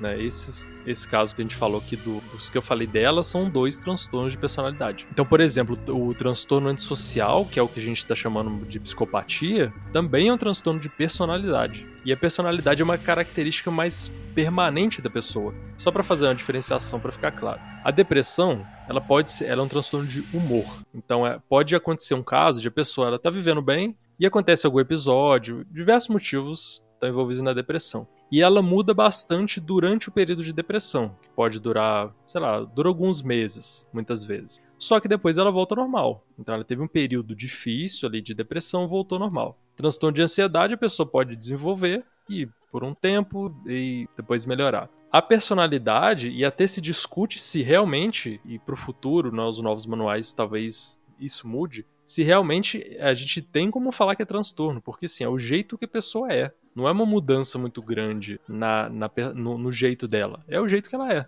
E é, tem as questões de tratamento também. Então, dá para mudar com certeza a personalidade. Então, por exemplo, a mudança de contexto que ela fez de quando foi conviver com o Coringa, ou ser parceira dele, na verdade, é isso continuamente causa uma mudança de personalidade também. Claro que não é só isso mas várias coisas estão acontecendo. A personalidade dependente de, das várias, dos vários tipos desses transtornos ela talvez seja um dos mais tratáveis, digamos assim, porque você consegue desenvolver mais facilmente ou com menos dificuldade a autonomia da pessoa, ela conseguir é, ficar independente e às vezes até saindo dessa relação, uma relação tóxica, uma relação zoada pra caramba, ela consegue superar isso e aprender. Então ela muda a forma de, de apego dela, ela se torna menos dependente. É, então dá para melhorar sim. A estriônica já é menos ela parece menos tratável, ou com mais dificuldade, na verdade. E, e, o transtorno antissocial, por exemplo, que tudo que eu tô falando aqui é transtorno de personalidade. O antissocial, que é o caso do Coringa, a psicopatia, é bem difícil o tratamento. Tem até terapias novas e, por exemplo, medicação não funciona muito bem. Terapias novas promissoras para vários transtornos de personalidade, mas tem um grande problema no antissocial e, né, todo caso vai ser um problema. É que ele não tá com. O problema não é para ele. Ele não acha que tá com problema geralmente. Ele tá bem. Ele pode estar matando todo mundo, pisando na cabeça de todo mundo, que ele não quer mudar. Ele fala assim: vocês que são trouxas, eu não quero. Eu não tô sofrendo com isso. Então, se ele não quer mudar, é muito difícil alguém forçar essa mudança de personalidade. Né? Aí é um esse caso é mais complicado. Então, eu queria até falar um pouquinho sobre isso, porque eu acho que tem uma divisão entre a Arlequina com o Coringa e sem o Coringa. Em ambos, eu tenho ali uma presença de, enfim, transtorno estrônico muito forte. Eu acho que isso é da personagem, que ela é extravagante, ela é impossível, você não sabe o que ela vai fazer, ela quer as atenções. Enfim, é a outra personagem que, enfim, é o charminho dela. Bonitinha. Mas com o Coringa, além disso, tem, eu acho que vai mais pra um lado de um borderline. Talvez ali. Por quê? Porque ela veio de um relacionamento abusivo, é um relacionamento abusivo, em que ele xinga, ele bate, ele tenta matar ela milhares de vezes. Ele quase consegue milhares de vezes. Ele taca ela de um prédio e um montão de coisa. Enfim, ele usa ela sempre que pode para os seus planos. E tem até, enfim, um episódio da série animada em que o, ela tá para matar o Batman e o Batman usa, né, isso para poder escapar e fala: Você acha que o Coringa te ama? Ele tá fazendo isso, tá te usando como um peão, enfim, aquela coisa toda.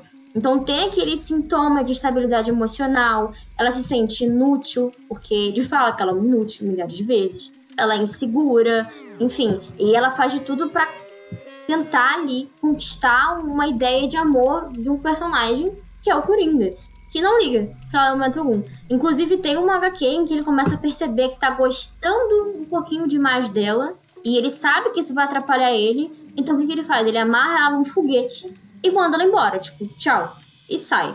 Então, tem esse sentido de que mesmo assim ela tá na busca constante de um relacionamento, de uma visão de amor, de uma visão até de aprovação dele, talvez até como vilã. Então ela sempre tenta trazer planos de que, ah, vamos sequestrar o Batman, não sei o que, vamos fazer isso, vamos fazer aquilo, daquela ideia do crime, porque ela quer uma, uma visibilidade, uma segurança, ela quer ser reconhecida. Então, para mim faz um pouquinho de sentido, mas vocês que são especialistas vão saber muito melhor do que eu. Que inclusive é uma das coisas que eu acho que a gente não pode falar da Harley sem mencionar isso. A personagem ela tem se destacado muito nos últimos anos, não só pela pela adaptação dela para o cinema, que a Margot é incrível no papel e acabou trazendo mais foco ainda para a personagem que já é naturalmente carismática, mas é que assim, todos os âmbitos da DC. Se a gente pegar os selos mais adultos, tipo desse Black Label, que é esse que a, que a Renata falou, do Harleen, tem aquele Coringa Harley Sanidade Criminosa. Nas próprias histórias dela, na série animada, existe. A, é, a, é, a gente precisa mencionar como eles estão fazendo um trabalho incrível que é mostrar a Harley pós-Coringa. Ela não é mais uma personagem que depende do personagem do Coringa para existir no universo de si. E isso não só pela, pela, por conquistar a independência dela, mas porque trouxe esse debate do relacionamento abusivo que é muito legal, principalmente quando a gente analisa que é um público, que o público que está consumindo é um público que está em formação. São mulheres, meninas que estão chegando agora e estão vendo isso e ele está trazendo algumas coisas que, por exemplo, a, a série da Harley Quinn é uma série animada adulta, mas eu acho que é para 16 anos, uma coisa assim. E ela tá trazendo esse, essa discussão muito legal que é mostrar que a, a, Harley ela consegue existir sem o Coringa, que ela não vai morrer sem ele, e portanto a, a, a personagem ela percorre um caminho ali dentro que dá até um orgulho para quem acompanha, porque ela acaba parecendo uma amiga tua que tu vê saindo de uma situação meio merda e ela começa a melhorar, vê que ela não precisa desse cara tóxico pra caramba para viver, e ela, afinal de contas, ela é uma, uma psiquiatra, ela mesma consegue diagnosticar comportamentos nela que não são adequados, que não são saudáveis. É um elogio que eu, que eu não, não podia deixar de marcar aqui nesse episódio falando da Harley, porque é um, um caminho que ela percorreu desde lá da origem dela até agora, que mostra justamente essa questão do, do, do, do transtorno não curado, mas controlado, sabe?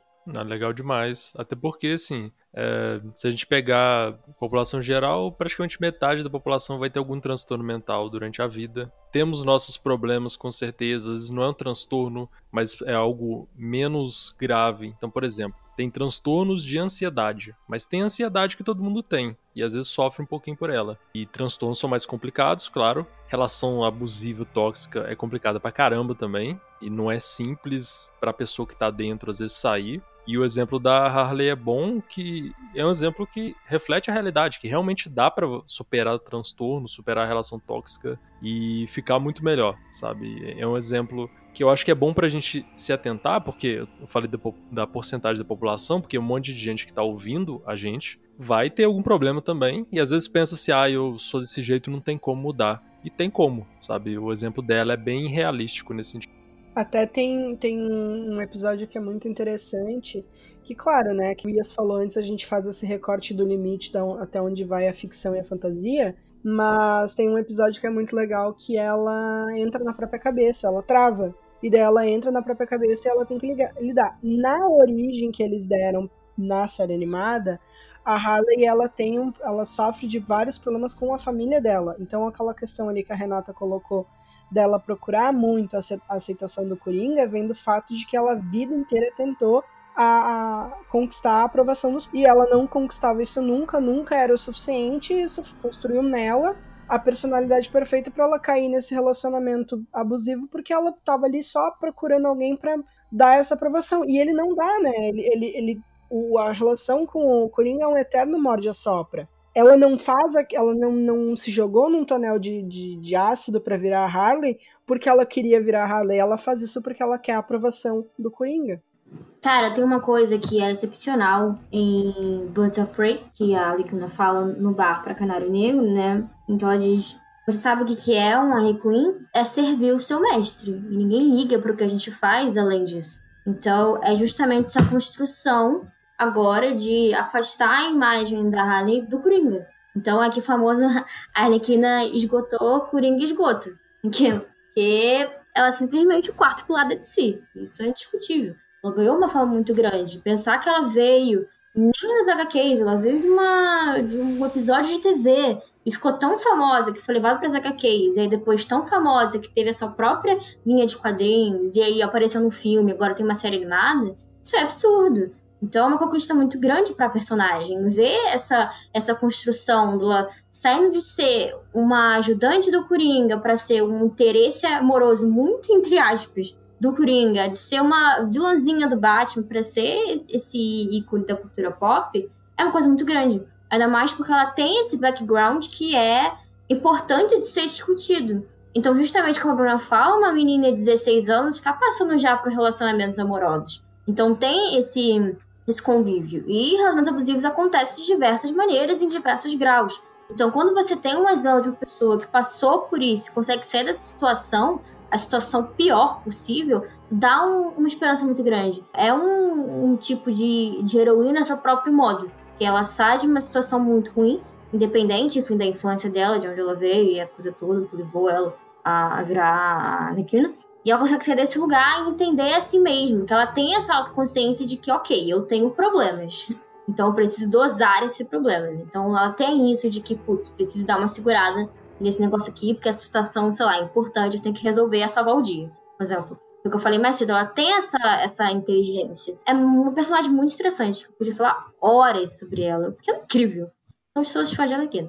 Então é muito legal. Vamos lembrar da carreira dela, né? Ela é uma médica psiquiatra quando a gente vê, é, falar aqui um pouquinho do universo do, do cinema, quando a gente vê lá em, em, no primeiro Esquadrão Suicida, é, eu não lembro muito de quando ela já tá como a Arlequina, é, muitas referências à, à carreira dela, né? E quando a gente vem pra, pra Birds of Prey, que ela deixa o, o Coringa e ela começa a afirmar mais isso, que ela é psiquiatra, ela tem PhD, ela fala, a primeira coisa que ela fala pra, é, pra. A primeira coisa que ela fala é isso, você tem que ser médica. Então ela tá sempre reafirmando a carreira dela. Então é, é algo mesmo. É, é, é, é interessante ver ela é, é, se empoderar novamente, a gente volta a enxergar a Harley pelo que ela é e não somente pela, pelo que ela passou ali com o, o Joker, né? Só uma coisa que eu comentei e a gente não chegou a, resol a resolver, que é a questão do borderline com a Arlequina.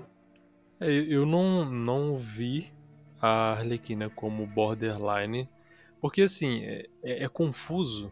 É, essas questões de transtorno são confusas mesmo.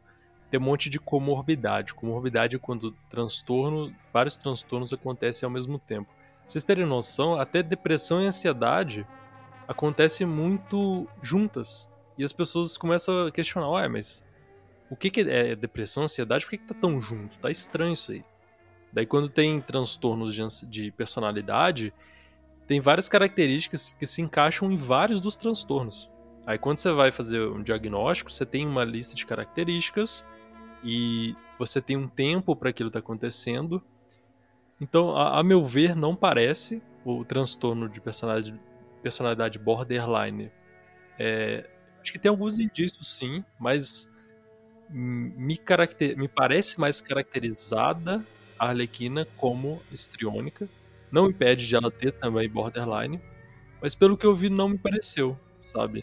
É, pelo menos a princípio. Talvez tenham características que eu não tenha percebido, notado, e talvez se encaixe, mas a princípio eu não achei não. Nem aquela questão que tu tinha falado antes da, do controle de impulso? Não, não necessariamente. É, pra vocês verem, né, como que é complicado isso, porque tem uma categoria de transtornos do impulso. Então, assim, tem vários tipos de transtornos que o problema central é o impulso. E do borderline, você tem um problema central, tem a ver muito com a instabilidade emocional mas não necessariamente, é, não é a mesma coisa exatamente que o impulso. O impulso é, por exemplo, ter uma vontade incontrolável de roubar.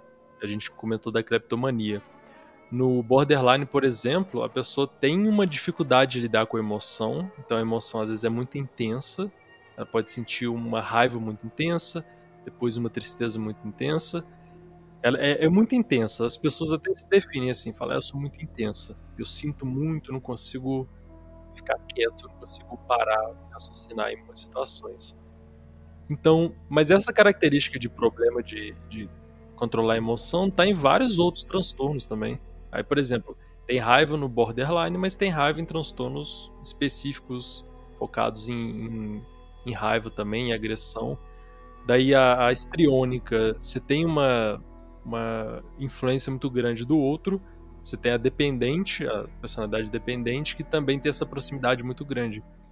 Então, os transtornos, eles na verdade, eles são categorias, só que eles elas às vezes não são tão claras, nem as distinções são claras.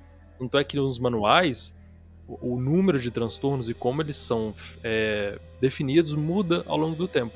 Então, transtornos que antigamente existiam, hoje não existem.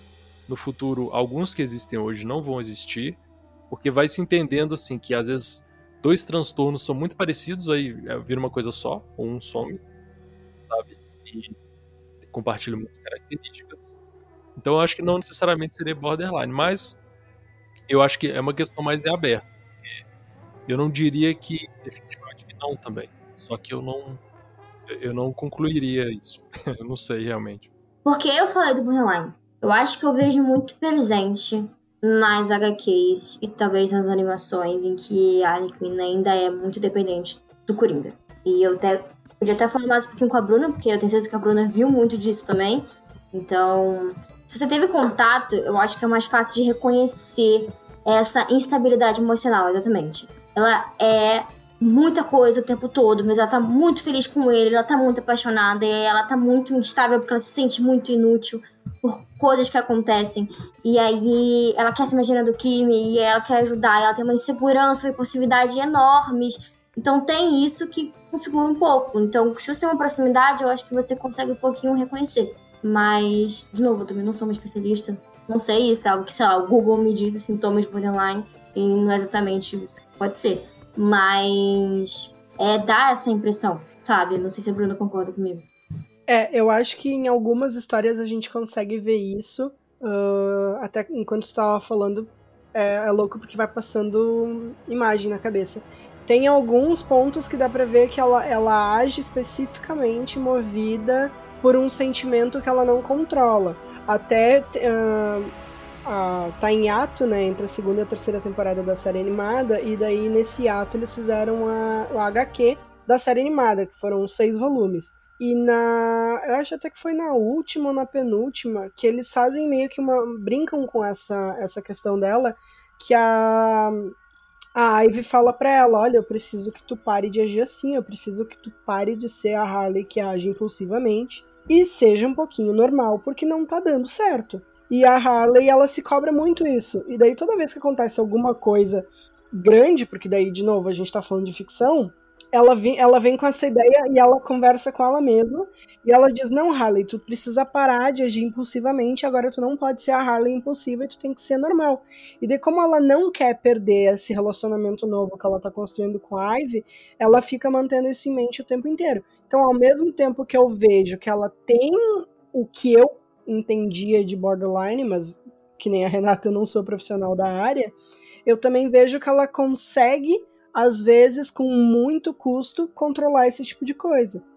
É porque tem características também, por exemplo, Borderline tem a característica de é, medo do abandono. E aí a gente tem a personalidade dependente. Borderline também costuma ter relações muito complicadas, mas em outros transtornos em situações que nem tem transtorno. E, assim, eu acho que tem algumas, algumas coisas que dizem que parece ter, outras que não. Acho que realmente fica, para mim, fica suspensa essa questão. Eu não saberia definir se ela tem. Algumas questões, por exemplo, Estocolmo, eu tô mais para não, porque não tem uma situação muito prática e, e que define muito bem aquilo ali. Agora, borderline é difícil, sabe? É uma, é uma questão difícil que se confunde com muita coisa, realmente. Mas pode ser, como vocês falaram, tem características, pode ser realmente. Borderline também. Daí seria, ela seria campeã de transtornos de personalidade, que ela teria três, né? Teria estriônica, dependente e borderline.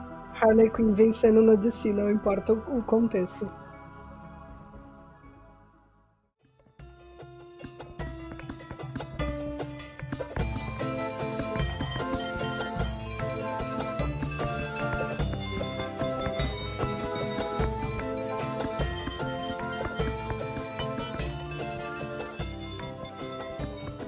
Eu acho que assim, a, de indicação de quadrinhos, o que a, a gente pode deixar embora a gente já tenha mencionado durante o episódio inteiro, foram essas HQs novas da, da Harley.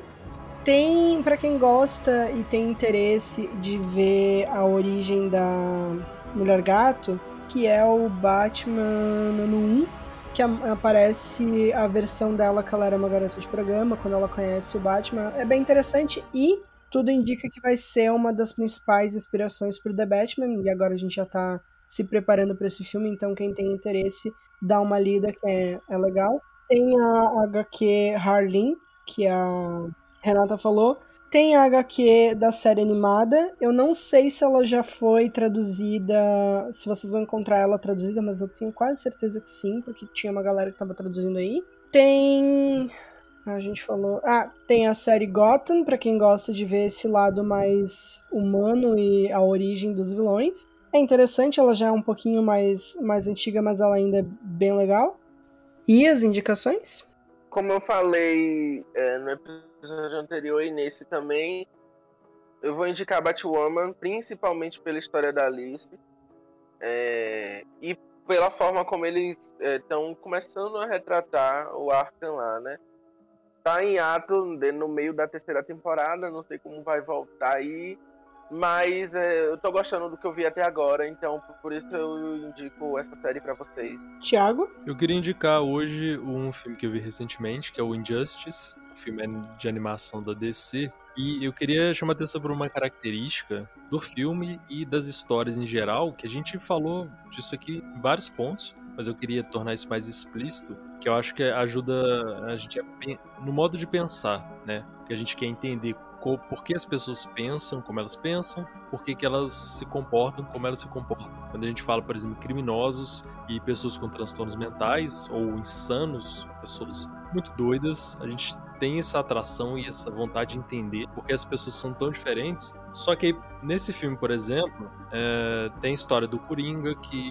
Eu vou, vou, dar spoiler, só que é só do começo da história. É, ou não, não vou dar spoiler, não. Mas assim, condições que o Coringa, a trama do Coringa, acontece uma merda muito grande com o Clark Kent e o Superman começa a dar uma pirada. Então, assim, é, é uma história um pouco diferente, né? Que as consequências, as situações são diferentes, acontecem coisas diferentes. Os personagens mudam um pouco, principalmente o Superman. Só que de modo geral, a gente vê isso muito nas histórias diferentes dos personagens, na ideia dos multiversos também, do multiverso, dos diferentes universos. Isso é legal porque, como a gente estava falando aqui, muito bem as meninas falaram das histórias dos personagens, e eu acho mais interessante é isso, mais do que os transtornos que a gente é, falou, é que quando a gente conhece as histórias, a gente entende muito melhor do que quando a gente olha só para o transtorno. Então, quando a gente vê, por exemplo, a série animada da Liga da Justiça, que eu gosto pra caramba, aquela meio antiga já que passava na TV, é, chega o Coringa doidaço, tocando terror, e, e, você não entende muito bem. Você só acha, ah, o cara é doido, é mal. Só quando a gente vê a história, por exemplo, no, nos filmes, e esse último principalmente, você fala assim, nossa, então é por isso que o cara é assim. E esse negócio que eu acho interessante, sabe? Você. A gente sai do pensamento que a gente tende até que é, ah, a pessoa é má ou é boa. Ou, ela é, ou é bom ou é ruim. Ou eu gosto ou não gosto. Que é muito, um ponto de vista mais moral, um ponto de vista de julgamento muito rápido, para a gente sair para essa perspectiva de entender por que, o que que leva as pessoas a serem como elas são. Então, quando a gente olha os vários universos, as histórias diferentes, você entende que as pessoas se tornaram pessoas diferentes por causa das histórias delas. Então aí você você entende melhor, você fica menos é, menos raso, né? Você fala, ah, o Coringa é doido. Não, não é só isso. Qual que é a história dele? O que, que ele tem? Por que, que ele é assim? E a gente pode explorar isso para as pessoas do mundo real e todo mundo, porque como a gente falou, os transtornos são muito questão de grau. Então, assim, o cara é criminoso, o cara foi tem um transtorno mental. Não tá tão longe da gente quanto a gente acha, sabe? Então, é, isso serve pra gente entender o comportamento de todo mundo. Por que, que fulano é assim? Por que, que tal pessoa é daquele jeito? Se a gente entende a história, entende que as circunstâncias, igual a gente falou da Arlequina, mudou o contexto social dela, mudou a vida dela. Ela mudou bastante e depois mudou de novo quando largou do Coringa. Você entende assim que a pessoa não é fácil você definir uma pessoa, quer dizer, ela tem isso aqui, ela tem esse transtorno, ela é assim. Por mais que seja interessante, é, a gente queira isso, né, para entender mais rapidamente as pessoas, né, a gente categoriza, coloca em caixas, eu acho que, na verdade, o mais importante é a gente entender, além dos por que, que eles existem, por que, que eles acontecem e por que, que as pessoas são como são. Então é uma visão bem diferente, sabe? Mais, mais complicadinha, as histórias vão ficando mais complexas da gente entender, só é porque ela é de tal modo. Só que fica, como eu comentei mais cedo, muito mais interessante. É, eu falei, acho que no caso da mulher gato, né? Em vez de olhar só pro transtorno, ah, é criptomaníaca, ok olhar para a história dela, de que ela rouba por esporte, ela rouba porque ela quer, porque ela gosta, porque ela pode. A história é muito mais interessante e mais realista do que só olhar pro transtorno. Então, de modo geral, é essa ideia que eu queria passar. E o filme é bom pra caramba. O Thiago falou isso, né? Vejo uma HQ incrível, que é a do Pinguim. Que se chama Pinguim, Dor e Preconceito. É de 2011. E ela estuda o contraste do, do áudio, que ele é doce, e aí, quando ele vira o pinguim, que ele é a figura temida. Então você passa ali por constantes mudanças de sentimento ao personagem. Uma hora você gosta dele, uma hora você não gosta. Então é uma primeira exposição a um, um passado do, do personagem, a um, a um, tipo de origem diferente, que a gente não chegou a comentar. É que agora eu também não vou falar, porque eu quero que vocês leiam, enfim. Caramba, essa HQ é boa pra caramba. Eu, eu, se não falasse, eu não ia lembrar. Essa HQ é muito boa, não é? É muito boa. Não é? Eu tava pensando nisso, ela é muito boa. Ela é muito, muito boa. Eu acho que é uma leitura obrigatória. Eu não tô nem pedindo. Tô ordenando vocês o a ler. Tem traduzido, tá aí, compra ou, ou não, enfim, o que você quiser fazer, mas só leia, porque eu acho que até é uma construção para assistir The Batman. E a gente pode também até recomendar aqui o Longo Dia das Bruxas. Se você queira assistir animação, liga aqui o que você quiser fazer, tamo aí e faça isso, porque é muito boa, The Batman vem aí, e é ótimo pra gente estudar esses personagens e sair um pouquinho também dessa visão estereotipada que a gente tem em quesito de personagem, trauma e transtorno. E é por isso que a gente tá fazendo esse podcast expor né, essas, essas figuras e o que tem por trás delas. Uh, lembrando todo mundo que a gente tem aí a, a parte 3 desse episódio do Arkham para os criminalmente insanos. A gente precisa muito ter em mente na vida empatia e contexto. Se a gente conseguir sentir empatia pelo, pelo outro e entender o contexto das suas histórias, eu acho que o mundo seria um, um local pelo menos mais gentil, se não mais agradável. E o, o, que o Thiago falou resume muito bem uh, essa visão de que a gente precisa ter empatia pelo, pelos outros, contexto pelos que passam por essas coisas e ver que às vezes essas pessoas não estão tão diferentes do, da gente.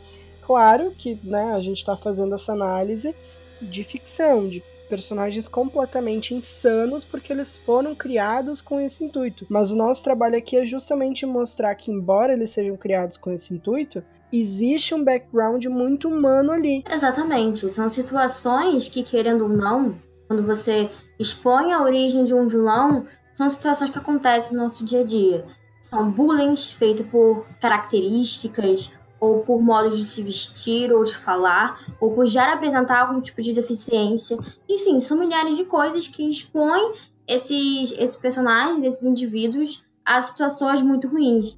Então, galera, não não percam a nossa parte 3, ela já tá chegando aí. Foi um prazer gravar de novo com vocês, Ias e Thiago. É um dos melhores episódios nesse podcast é isso, porque é uma história muito boa, é, é um papo muito bom que rende. Quero agradecer muito a, a, presença de vocês, porque torna esse episódio muito melhor. Prazer foi meu, agradeço pelo convite mais uma vez. Eu amo falar sobre isso e estar conversando com vocês sobre tudo isso é um aprendizado no geral. Eu aprendo mais sobre esses personagens. Eu, é, é, gente, a gente nunca para de aprender, nunca para estudar. Então, debater isso por essa ótica me ajuda também e ajudar outras pessoas que são profissionais da área a entender basicamente muita coisa. Então, assim, quando precisarem novamente me chamem. Tô louco aí pela parte 3 muito obrigado. E ouvintes, vão lá, quem já estiver lendo, quem não leu ainda aqueles artigos são muito interessantes, continuem lendo bastante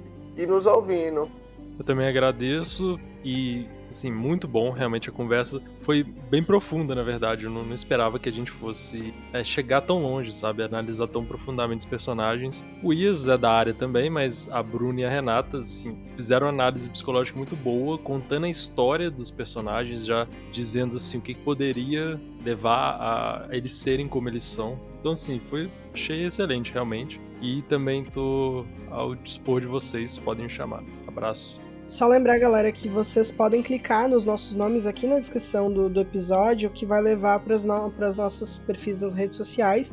Então vocês podem seguir o, o Thiago, que ele tem um trabalho incrível sobre psicologia, assim como o Ias, que também tem outro podcast, assim como eu, a Renata. Também aqui na descrição a gente tem o link para as nossas recomendações. Eu queria agradecer a participação do Ias e do Thiago, obviamente. Eles trazem uma profundidade muito grande para esse assunto. Também agradecer a Bruna, que é incrível, sempre estar tá com ela. E, enfim, passar esses momentos. E acho importante o que o Thiago falou, porque a gente vê esses personagens de diversas maneiras diferentes, em tantas histórias, tantas animações, em tantos videogames, e a gente é exposto a esse estudo de uma maneira tão grande e profunda, dependendo de quem está liderando esse estudo, que é quase como se a gente conhecesse eles a um nível muito profundo como se fosse um tio, um primo, enfim, um amigo de longa data, um, um conhecido. Então, é muito interessante discutir isso porque a gente consegue levar pensamentos e ideias e sentimentos que a gente tinha sobre tais personagens há tanto tempo e expor isso a uma lente profissional. Que é muito importante a gente levar esse conhecimento, né? Que ser exposto a tal HQ ou aquela outra não quer dizer que você entende o que está por trás daquele personagem, porque isso não é exatamente explorado na, na, nos quadrinhos. Então a gente ter essa oportunidade de levar isso para outras pessoas é incrível. Então, muito obrigada quem está ouvindo também por ter ficado até o final. E é isso, basicamente. A gente vai ter a parte 3, então a gente se vê lá. E tchau, tchau. Dumb. I have a PhD, motherfucker.